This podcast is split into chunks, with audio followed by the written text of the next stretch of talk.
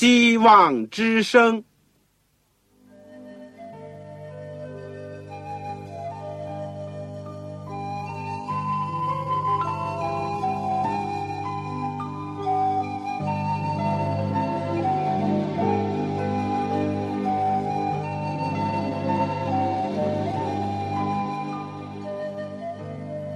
各位听众朋友，各位弟兄姐妹，欢迎您收听信徒培训这个节目。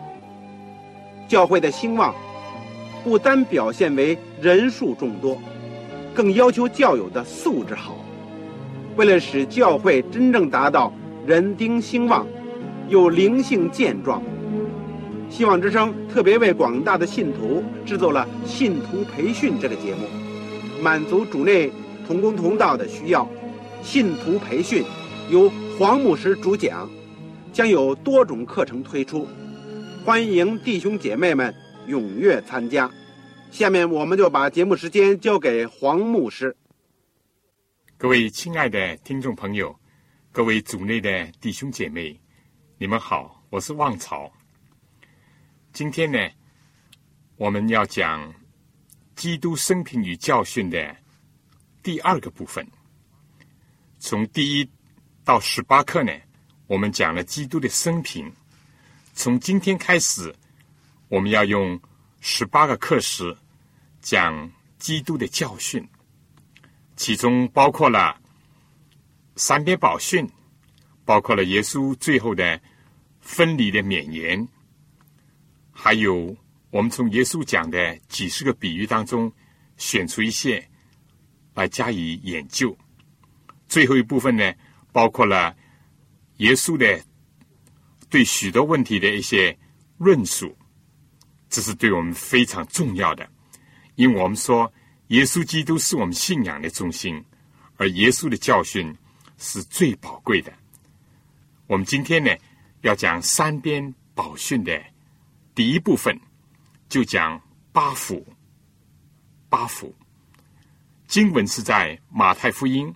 第五章第一到十二节，马太福音第五章第一到十二节，希望各位手边都有圣经，或者有一张纸、有一个笔，可以记录一些东西。我们在学习之前，我们先做一个祷告。亲爱的天父，我们谢谢你，在过去的时间里面，我们有机会。恭敬的默想，传述了主耶稣基督的大爱。耶稣基督的一生，阻止我们受到感动。他所留下的一切榜样，也是我们作为你儿女的人，作为你门徒的人要效法的。但是我们更加感到主的爱激励我们，要把这个千秋不朽的故事，要去告诉。其他许许多多还没有听见的人，主帮助我们，给我们有热心，给我们有信心，也给我们有爱人的心和爱你的心。天父，今天我们恭敬的来到主面前，要听你的教训，求你也同样把我们带到你的身边，亲自听见你在我们的心灵当中对我们说话。愿圣灵也不断的感动我们，光照我们，让我们进入真理。求主赐恩给收音机旁边我们所有的我们的朋友、我们的弟兄、我们的姐妹。求主垂听我们的祷告，是奉主耶稣基督的圣名。阿门。古话讲呢，开卷有益，在。千万本的书籍当中，我们说圣经呢是配称得上是这样的一本书。我们中国古话又讲呢，字字珠玑。那么我要说，马太福音第五章到第七章所记载的耶稣的三边宝训呢，真可以说是当之无愧。这三章圣经呢，被历代的基督徒公认是。最为人喜爱的圣经篇幅之一，凡读的、听的，尤其是遵循其中所记载的，确实是有福的。从这刻起呢，我们要专门学习一些耶稣的教训，他们主要都是记在福音书当中。三边宝训呢，是其中著名的一些范例，也就是马太福音第五到第七章呢，我们会分三次来研究。这一课呢，是学习马太福音第五章的内容之一——八福。当然，我们是要以基督为中心来思考、来学习他的。圣经是这样记载。耶稣看见许多人，就是那些因着风闻耶稣的福音和看到或者听到他的神迹，结果就从叙利亚、加利利、迪加波利、耶路撒冷、犹太、约旦河外来到他面前的人。耶稣看见了这么许多人，我们说耶稣真是非常的懂得这个形势、地利，以及套用今天的话说。耶稣很懂这个声响学和传播学呢，因为圣经这样记载，他就上了山，既坐下，门徒到他跟前来，他就抓紧这个大好的时机，因材施教，在天时、地利、人和的情况下，耶稣就开口，而且一开口就能够发出宝贵的教训，真是何等出众的！老师啊，人们，尤其是在耶稣近旁的门徒呢，注目、侧耳要听他口中的恩言。每一个人都在想一个问题：他要讲一些什么呢？结果耶稣就讲了八福。第一个福是什么呢？我们说福气呢？这是一个永恒的大主题，人人都想福分。中国人呢更加注重它。如果今天我发一个问卷，说什么就是福，答案可能有成千上万。当然，多数也会大同小异的，什么平安就是福啦，健康就是福分啦，子孙满堂就是福分啦。不少人更加会说，有钱就有福分。中国人喜欢讲呢，五福临门。这五福是指着什么呢？就指着长寿、富足、康宁。第四个是说修好的，这就是指着在社会上有好的名声。但你知道第五个最后是什么吗？五福临门的最后一个福，竟然说是寿终正寝，有个好死。中国呢，古人也承认福自天来。我们说，就连这个中国字“福”字这个本身呢，也包含了和上述就是福自天来的相关的意义。至于古时候的犹太人呢，就耶稣时代犹太人，他们在罗马帝国的统治下，日子呢并不好过，心情呢也不舒畅，他们尤其盼望。米赛亚就是救主，君王要来推翻这个罗马帝国，为他们带来自由、幸福、物质上的享受，而且使他们自己的国家呢成为列国的骄傲、世界的中心。而现在这个新兴的大教师呢，群众基础这么好，能力这样大，能医病、能赶鬼，他的感召好像一个强大的一个磁力。竟有人放弃工作，甚至远离家人来响应他、跟从他。那么，耶稣论到大家都喜欢的福分的时候，他讲些什么呢？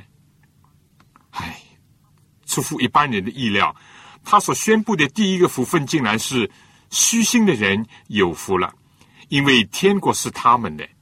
虚心这个字呢，按照希腊的原文是心灵贫穷。只做一个人呢，认识到自己的软弱、愚昧和有罪，而能够谦卑的来到主面前，恳求主的赦免、洁净和拯救，这样的人才是有福的，因为天国是他们的。因此，按照耶稣的意思，不是物质上富足的人有福，而是自觉心灵测评的人有福；不是因为强盛而骄傲的人有福，而是虚怀若谷的人有福；不是大有权势的人有快乐，而是谦卑求乞的人有福乐。虽然中国的成语也提到“谦受衣，满遭损”。而且在人生的现实当中呢，其实一再的已经证实这个真理，但人总是想望名利、地位、权势，以这些为福分的标志，而且呢，竭力的追求，甚至于损人利己，或者是因为没有得到这些而郁郁寡欢，结果令人生灰色，或者是使自己的心灵。阴暗。耶稣来到世界上，作为弥赛亚，宣布他对天国选民的条件和资格。经营王冠不能换取或者赢得他的公民权，唯有虚心的人，天国才是属他们的。不奇怪啊！一度天使当中最高位的，以及有大能力的。也是尊荣的路西弗，就是因为骄傲、自高、贪心不足，妄图谋取更大的权力和地位，而被逐出了天国。而人类的始祖亚当夏娃呢，也是因为肉体的情欲、眼目的情欲以及今生的骄傲，而失去了伊甸乐园。埃及王法老竟然对。奉上帝所派到他面前的摩西说：“耶和华是谁？叫我听从他。”而一代的雄主巴比伦王尼布甲尼撒一度不也是因为心高气傲被逐离宝座吗？在耶稣十二个使徒当中，犹大不是自己看自己在渔夫和税吏出身的使徒当中高人一等。而且想在米赛亚在世界上建立王国的时候身居要职，而至终出卖主、创世使徒的身份以及生命吗？古今中外的势力太多了。耶稣为什么生在马槽，长大在拿撒勒，接受木匠约瑟做他的义父呢？他为什么不招选那些文士法利赛人为使徒呢？他看到。世界上的人，逐落在名利场上，心灵永无宁静、安舒、满足的时候，就好像中国字这个欲望的欲字所表示的，在心灵上有一个永远填不满的、永远欠缺的一个山谷，这就是欲望。耶稣这时候就发出此声说：“凡劳苦担重担的人，可以到我这里来。”我就使你们得享安息，我心里柔和谦卑，你们当负我的额，学我的样式，这样你们心里就必得享安息。你想过吗？一个瓶子如果装满了污泥煮水，又把盖子盖紧了，怎么能够把它洗干净，或者灌注那些清净甘甜的汁水到这个？瓶子里面去呢？又再想想，一个不觉得有病的人，怎么会要医生呢？一个自认为富足一样都不缺的人，怎么会要求帮助呢？同样的，一个人不感到自己心中贫穷、可怜、困苦、有罪，怎么会来救主耶稣呢？相反，他们甚至会弃绝那个风尘。仆仆、朴实无华的耶稣呢？虚心的人有福了，因为天国是他们的。耶稣这里的天国呢，首先是指着在人的心中建立的一个恩典的国度，就是他自己。他曾经说：“我要靠着上帝的灵赶鬼，这就是上帝的国临到你们了。”马太福音十二章二十八节。他要在人心中赶逐罪恶和魔鬼。如果人愿意打开心门迎接他，那么他既然不嫌他出生的马槽所有的卑陋和污秽，他也不嫌玛利亚的出身卑微，他也不嫌那个充满着皱纹、皮肤粗糙的木匠约瑟的手。或者是年老的西面亚拿的手来怀抱他，当然，他同时也不拒绝东方博士的朝拜和献礼。但是，那个势力的店主容不下他，那个嫉妒的西律王更加容不下他。恩典的国度是属于虚心的人的，他是属于任何感到需要的人的。只有在今生。在基督还没有带着荣耀来到世界上的时候，就接待他、信他名的人，他就赐给他们权柄，做上帝的子民。只有先在恩典的国度当中有份，心中先有他做主做王的人，才会在将来荣耀的天国当中有份。也只有这等人。是真正的有福，以及会享受圣洁的福乐的人，这就是第一福，虚心的人有福了。而第二个福分呢？如果说天国的主耶稣所宣布的移民的第一个资格出乎众人意料之外，那么他紧接着宣布的第二个福分或者要求呢？更加是令到许多人感到困惑不解。第二个福分，耶稣说：“哀动的人有福了。”也可以翻译作“哀动的人有快乐了”。这简直是矛盾不可能。怎么悲哀的人反而快乐呢？但耶稣确实是这样说的。他说：“这样的人必得安慰。人生在世呢？”有多少的辛酸苦楚，有多少的误会，多少的委屈，多少没有为人知道的挣扎和眼泪。人类需要安慰，但是安慰何处去找呢？人人有悲哀，处处有艰难。所谓家家有一本难念的经。人类苦难的根源就是罪，也就是破坏了。和上帝、和人、和自然，甚至和自己心灵和谐的一种关系，违背了道德律、自然律、因果律、爱的律，所造成的直接或者是间接的影响，泪水从此就涌出，苦果呢也从这儿结出，心灵的沦落与肉体最终的死亡，已经使得人生的旅途呢。变得阴暗低沉。耶稣人类的救主，深深的知道，凡为自己的罪过哀动、愿意离弃、摆脱罪的权势的男女，是有希望、有安慰的。因为他来，就是要医治人心灵的创伤，抚慰人的痛楚，抹干人的眼泪。对于痛悔的人，有赦罪的恩典为他们预备。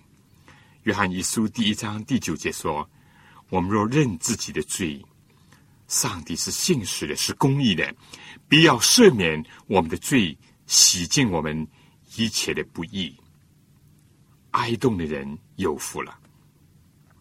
多少哀动，好像大卫、像彼得和那个被七个乌鬼所缚，而且一度失身的巴达拉玛利亚的人，都得到了圣灵的安慰。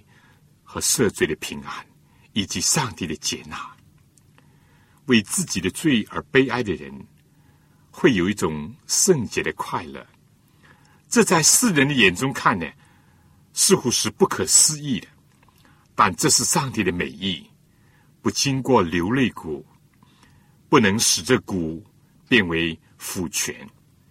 先祖雅各如果不经过亚伯渡口黑暗当中的角力。以及在上帝面前的痛切的恳求，就不能成为以色列就是得胜的王子。凡是明了体会，已经获得第一个赐给的虚心之人的福分，也就是天国是他们的人呢，就自然的会进入到第二个福分当中去。因为凡是打开心门，让耶稣这位天国的王、光明的上帝进入到我们的心中和我们人生当中来的人，一定会发现我们自己是。黑暗、污浊，而且为这个就会悔恨、难过、羞惭，更因为看到自己的罪使耶稣受苦，使他被钉而感到痛心。但正是这等人，他们要得到主的安慰。有主的同在就是安慰，能同行共语就是安慰。这也是安慰的希腊原文的一个含义。耶稣必定在今生以及来世和这样的为自己的罪痛悔的人同在，也与他们同行共语。主必定要对他们的心灵以及将来在天庭审判台前宣告说：“你平平安安的回去吧，你的罪赦了。”有人说到天庭会发现三件令人稀奇的事。第一是找不到满以为会去到天国里面的人；第二是遇见了原来以为天国必定是跟他没有份的人；第三，特别是为自己这样不配的人能蒙受如此浩大的救恩，进入荣耀的天国，而充满着感恩和赞美。在这个基础上，这个赐福的应许，也是给凡为别人以及为世界的罪恶和苦难而难过而痛心的人。人的痛苦，除了由自己的罪造成，以及以自我为中心的人生，专顾自己的得失，而忘记活世、漠视他人的痛痒的人，也造成了自己。在自我的漩涡当中受害。古时候，罗德因为见到索多玛人的罪恶而一心伤痛，结果就得蒙了上天的拯救，免至于和罪恶的城一同被毁灭。耶利米先知为自己本国的名，眼睛成了泪泉，从而获得了流泪的先知之称。摩西、大尼里和保罗都曾经为以色列人的过犯、罪恶而心中大有伤痛，他们都得到了安慰。耶稣在圣经当中两次的记载说他哭了，他为那不愿意悔改的本国之民，为他们面临的厄运，为这世界最后因为拒绝他的爱和救恩所有的可怕的结局。而悲痛，上述这些为别人的罪而哀痛的人，必定会得到上天的安慰，并且将来他们在新天新地来到的时候，当得赎之民欢聚在天家之日，他们的心更要满得安慰和欢乐，因为圣经讲旧事已过，都变成新的了。到那日，忧愁叹息。尽都逃避，永乐必归在他们身上。好，下面我想先请各位听一首诗歌。主啊，指示你道路，我们求主把他的道路指示给我们。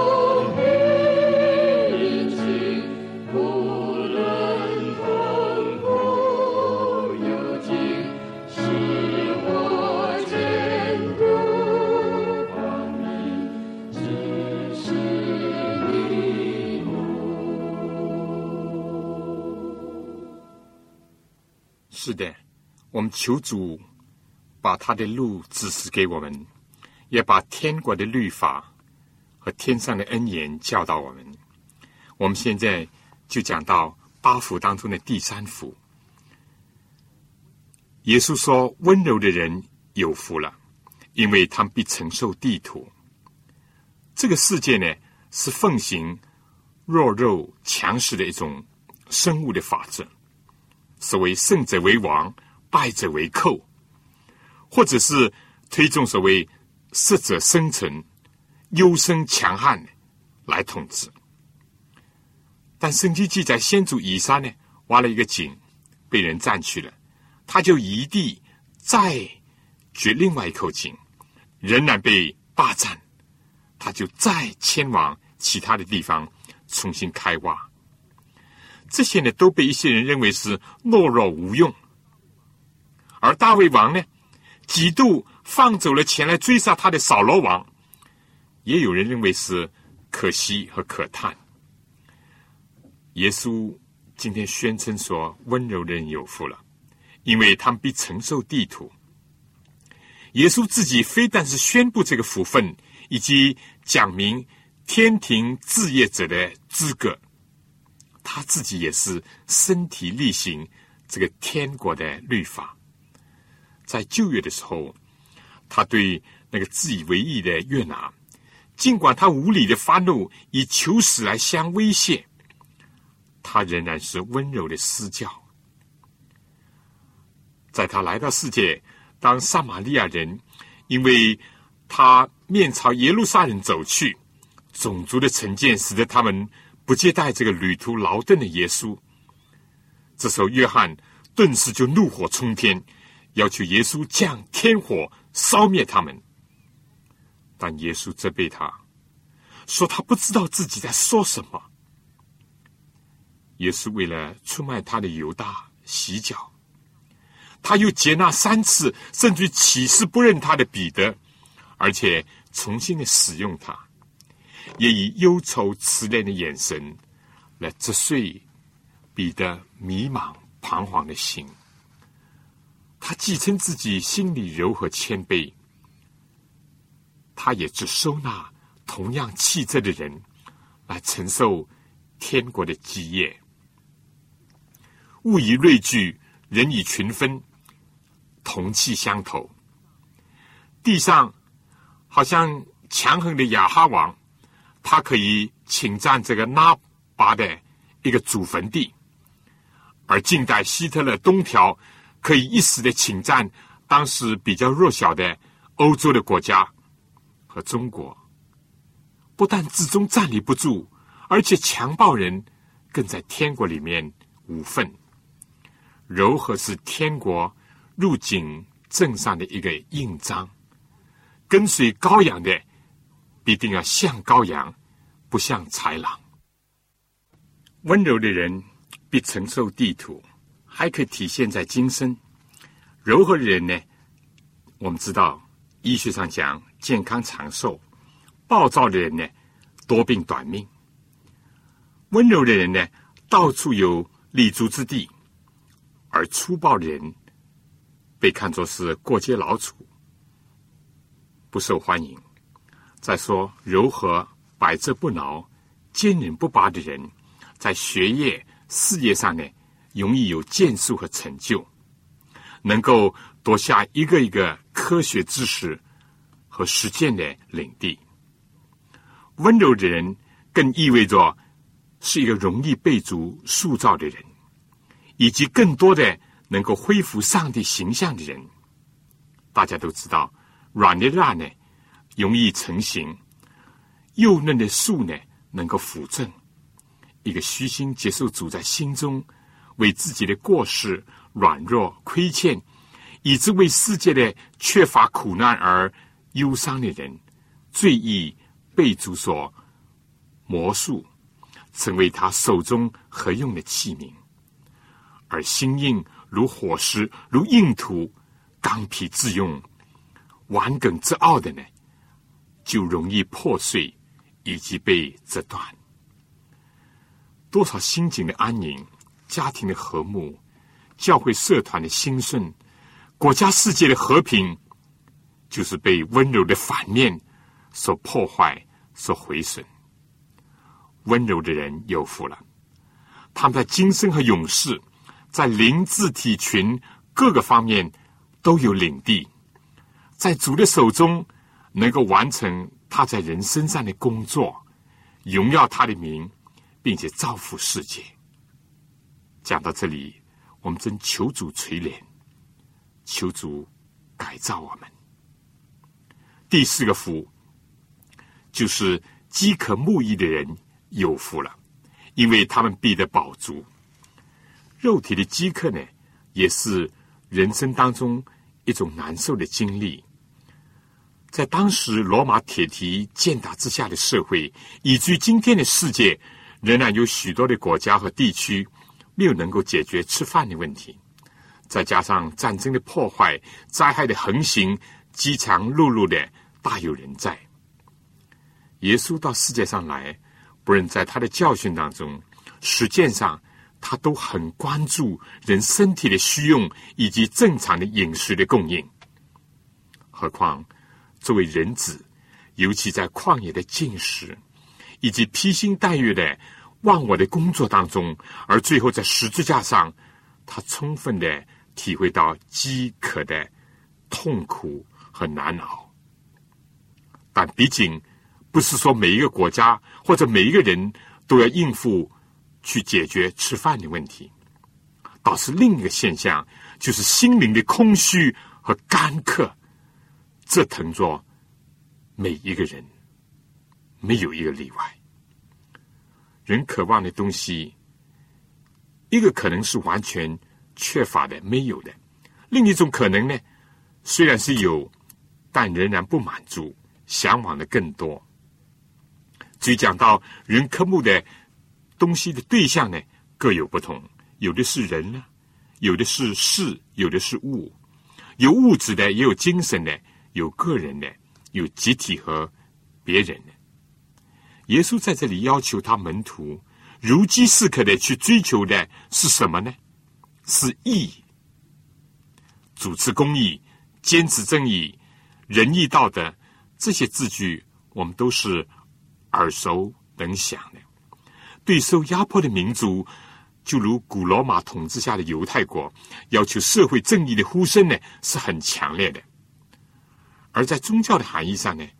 当时的犹太人作为上帝的选民，特别是那些领袖人物，比如说祭司、法利赛人，他们的自以为意、假冒为善是很突出的。义在圣经当中是一个大的主题，称义、行义，圣经中都提的不少。但什么是义呢？义固然是宗教伦理道德的一个俗语，也是一个行为的准则，但圣经。给了一个最有意义的解释：耶稣基督自己就是义，正如圣经上称上帝就是爱一样。耶利米书第三十三章十五到十六节说：“耶华说，日子将到，我应许以色列家和犹大家的恩言必然成就。当那日那时候，我必使大卫公义的苗裔长起来。”他必在地上施行公平和公义，在那日犹大必得救，耶路撒冷必安然居住，他的名必称为耶和华我们的义。哥林多前书第一章三十二节也是这样讲：你们得在基督耶稣里是本乎上帝，上帝又使他成为我们的智慧、公义、圣洁、救赎。约翰。在提到了违背律法就是罪以后呢，也提到了主的显现就是要除掉人的罪，在他并没有罪，而且主就是义。约翰一书第三章第一到第七节，所以我们要如饥似渴的去爱慕耶稣基督，这是有福的。他是义，而且是我们的义，是我们一切追求的方向和目标。这样一来。那些刻板的字句、阴邪的条文法规，就为一位活生生的可爱可亲、为我们痛苦的死在十字架上，又以大能复活的神人耶稣基督所取代了。他的形象活化在人的眼前，他的慈爱一直在吸引、呼召我们来救他。主说：“爱我的，必蒙我父爱他。”中文的意志呢，是如此的惊人的简辑。正确的概括了“义”的内容，“义”就是上面是个羊和下面一个“我”字两个字组成的。义是如此深奥，也是如此的简单。那就说，什么时候我们个人来到了上帝的羔羊耶稣基督的面前，相信他、接受他、与他联合、尊他为上，放下自我的罪和一切自以为意。把所有这些都卸在他的脚下，然后就仰望他，倚靠他，效法他，这就是义了。如此呢，也就成就了神学当中所说的因信称义和因信成义的要求了。它是人类得救的唯一的希望，以及人类行为的唯一的标准和永活的一个榜样。前面的？第三个福讲到，我们因着心地柔和，以致可以接受主的塑造。那么，我们说按照什么模样来塑造呢？唯一可选的，就是主耶稣基督。那么，是否竟是被动的接受塑造呢？不，他的儿女、他的百姓也必须主动的、积极的，生发一种如饥似渴。毫不自满的竭力追求他、爱慕他，因仰望他、效法他而更新变化。就像圣经所讲，就渐渐的变成主的形状，荣上加荣，如同从主的灵变成的。使徒保罗从他悔改归主以后，就有这些经历。他在监狱当中写道：“照着我所切慕、所盼望的，没有一事叫我羞愧。”只要凡事放胆，无论是生是死，总叫基督在我身上照常显大。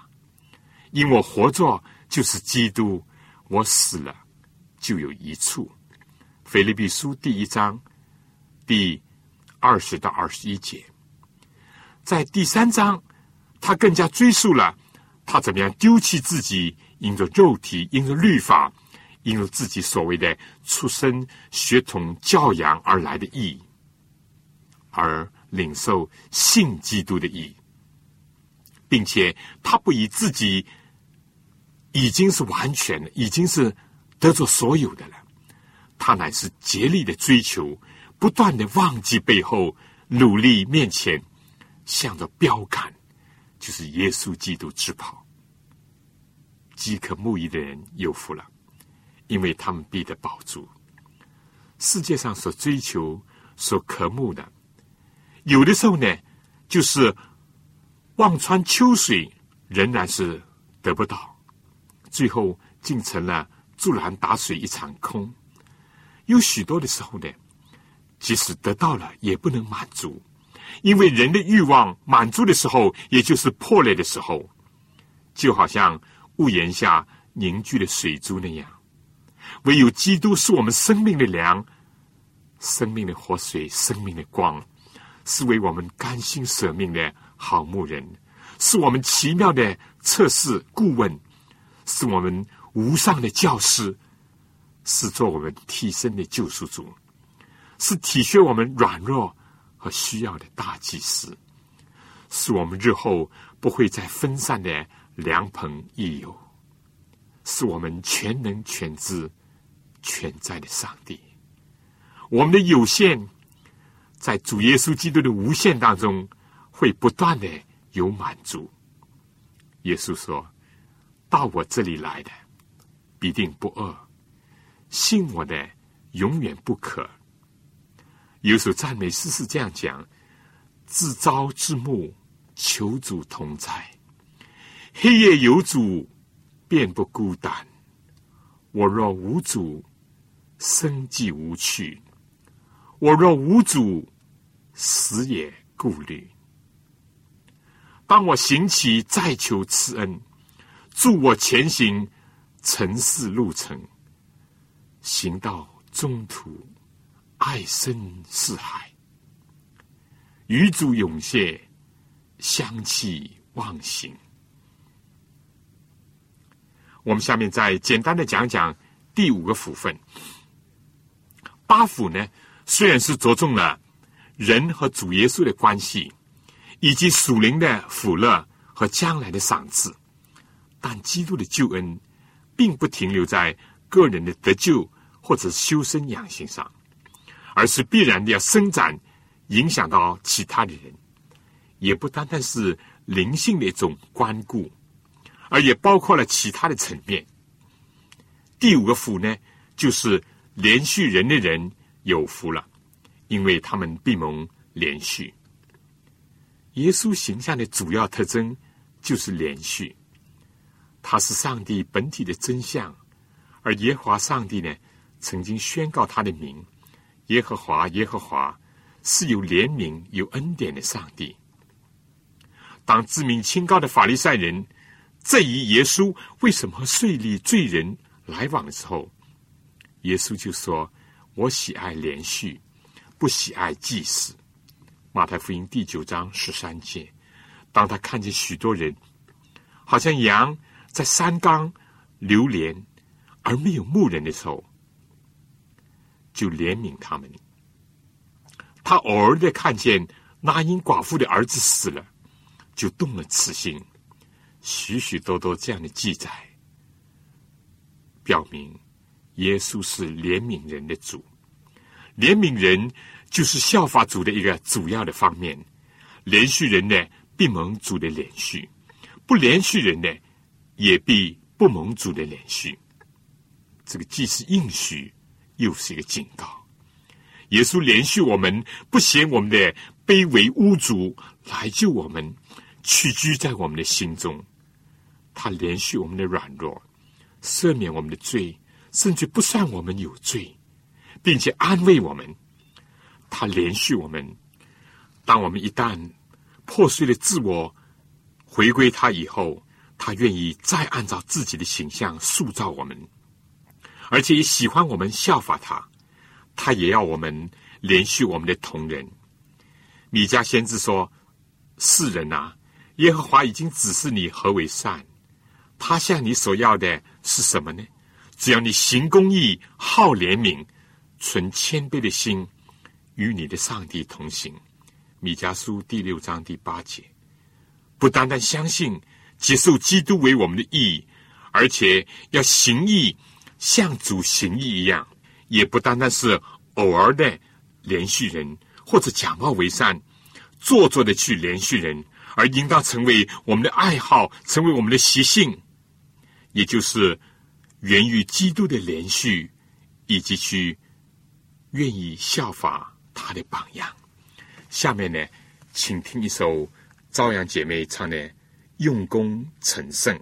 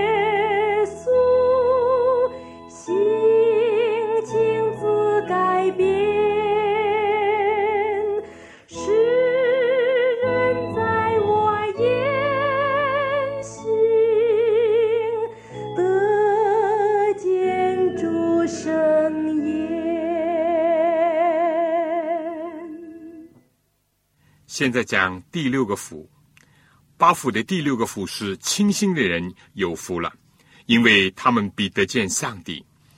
这四福呢，又回到了个人的领域，但是他呢是实际到动机，尤其在上面所讲的连续人，或者下面紧接着要提到的为主做见证，使人与上帝和好，以及为义受逼迫的时候，要做一个清心的人。所有以上的虚心啦、痛悔、温柔、受改造、积极的效法，以及渴望基督，或者是培养同情、连续，都是使我们清新的方法和过程。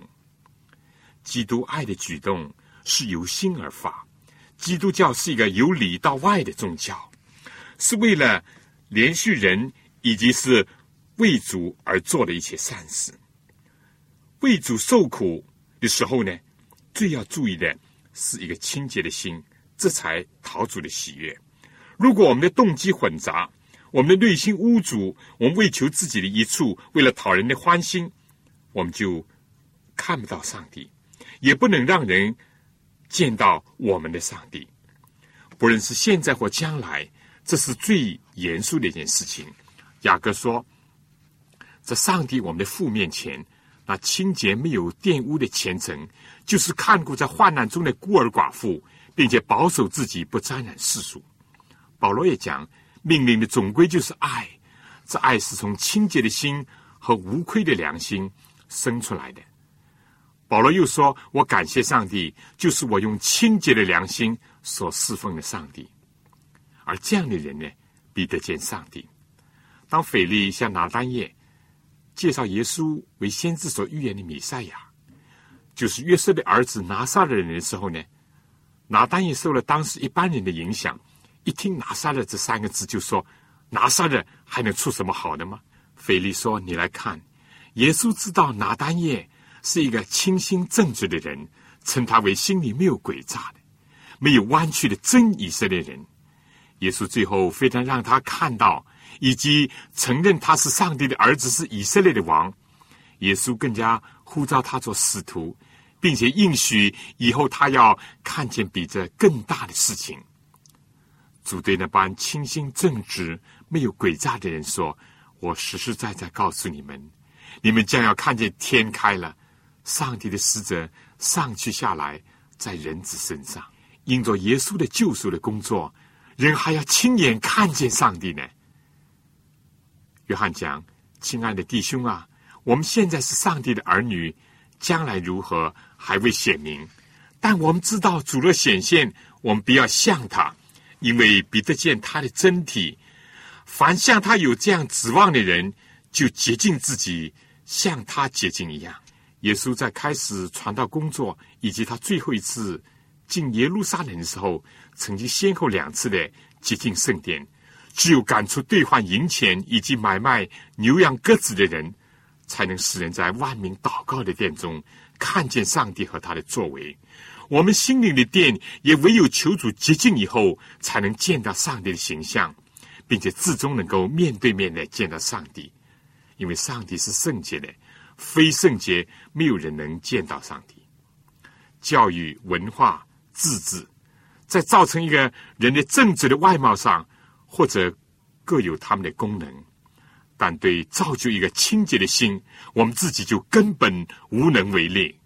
所以大卫祷告说：“上帝啊，求你为我造清洁的心，使我里面重新有正直的灵。”诗篇七十三篇给了我们另外一个思想：第一节说，上帝实在恩待以色列那些清心的人。这是经过困惑以后认识到的真理和结论。第二节说：“至于我，我的脚几乎要失散，我的脚险些要滑低。原因何在呢？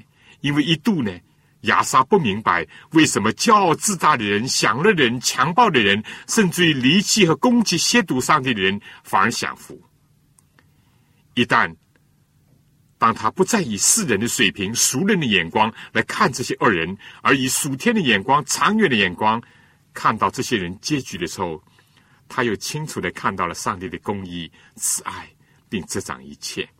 他又经历了虚心痛悔、不顾这几件，并且发出了充满信心的热烈的爱慕上帝的话，说道：“你要以你的训言引导我，以后必接我到荣耀里。除你以外，在天上我有谁呢？除你以外，在地上我也没有所爱慕的。由此可见，清心的人甚至能在人生困惑不解的问题当中得见上帝。云雾弥漫的时候，不愿意见到太阳。”浑浊的心也不能见到上帝和他的作为。第七个福分是使人和睦的人有福了，因为他们被称为上帝的儿子。从得见上帝到得称为上帝儿子，这又是何等大的进展呢？因为人去见了总统，不等于就是总统的儿子。那么，什么样的人能称为上帝的儿子呢？这里说是使人和睦的人。或者说是做和平的缔造者，在举世纷扰、战火不息、家庭不安、社会动荡、人心没有安息的时代，这是一个多么动人的信息啊！这里再次看到，上帝要他的子民明白救恩呢，不只是限制在少数人，更非单纯是个人得救就够了。以上所有属灵的经历以及。上帝允许赐给我们的福分，都是为了世界，也是为了别人的救，也就是要使人在基督里面与上帝和好。在这个基础上，也就在这基础上，其他任何人间的人际的和好和平安呢，才有可能。你和上帝和好，他和上帝和好，你和他呢，就有了和好的先决的条件和基础。耶稣在预言当中呢，被称作和平之君，这也包括了这个含义。耶稣基督降生的时候，天使就唱道：“在至高之处，荣耀归于上帝；在地上，平安归于他所喜悦的人。”经上又说：“因他受的刑罚，我们的平安；因他受的鞭伤，我们的医治。他的死呢，使得我们的罪得到救赎，并且使我们与上帝和好。他复活以后，一再的说：‘愿你们平安。’他在受难以前对门徒说。”我留下平安给你们，我将我的平安赐给你们。我所赐的不像世人所赐的，你们心里不要忧愁，也不要胆怯。他也以他再来的应许，叫门徒心里不要忧愁，要有平安。圣经称基督就是我们的平安，也就是我们的和睦。他的一生从生到死，从死到复活和再来。都是谋求我们的平安，都是为了成就我们和上帝的和好相亲。他甚至求我们与上帝和好。我们说，投身和平的运动，取消种族斗争，调解家庭的纠纷，在教会当中像拿单叶那样做劝慰子的工作，都是好的、有意义的。但真正的持久的和平，是先使人与上帝和好，而要使人与上帝和好。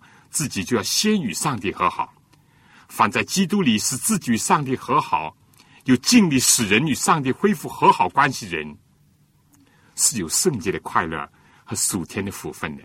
因为我们将要像耶稣那样被上帝认为是他的爱子。第八个福分，常人很难能想象到八福的最后一福的含义。世界上人并不欣赏虚心、哀动、温柔等等。更加不欢迎苦难，但耶稣所宣布的第八个福呢，是为易受逼迫的人有福了，因为天国是他们的。这似乎是很矛盾的，受痛苦怎么是快乐有福呢？但圣经上并没有说一切的受苦都是有福的。彼得讲，人若因为犯罪而受苦，有什么可夸的呢？主耶稣在这里实在是给了一个界定。和补充的解释，为义受逼迫的人有福了。人若因我辱骂你们、逼迫你们、捏造各样的坏话毁谤你们，你们就有福了。所以这里清楚的说明，为耶稣受逼迫，也就是为义受逼迫，这才是有福的。另外一个奇怪的事情，就是缔造和平的人、叫人和睦的人，竟然要被辱骂、遭逼迫、受痛苦。耶稣，他就是这样的一个人，而跟从他的人也不能例外。圣经讲，我蒙恩，非但得以信服基督，而且要为他受苦。但是这样的人应当欢喜快乐，因为在天上的赏赐是大的。再需要指出一点，八福并不是一条直线，到此为止，更加可以体会它在不同的水平上的一个循环。这里第一幅和第八幅都讲到天国是他们的，虽然第一个府呢比较突出了基督在人心中的恩典的国度，而第八个府呢侧重在荣耀的天国，而以恩典的国度为开始。事实和经验都证明，苦难往往使人更加虚心，更加使人哀动和温柔。这样螺旋式的向上发展，荣上加荣，就变成主的形象，最后能够多结属灵的果子。以致有一天，我们能够丰丰富富的得以进入我们主救主耶稣基督永远的国度。我们主点的研究了以基督为中心的八福，现在要存着谦卑贫穷的心来到主面前，靠着主的帮助，不断的悔改自己的罪，而且接受主的塑造，最后能够效法主，而且为主去工作，使人与上帝和好。在这样的过程当中，哪怕是受苦受逼迫，也是值得的。这样的人是有福的。愿我们能够靠着主耶稣基督，能够不断的与他交往，与他亲近，渐渐的变成他的形象。当八福的条款灌注在我们心里的时候，我们就有真正的属天的福分了。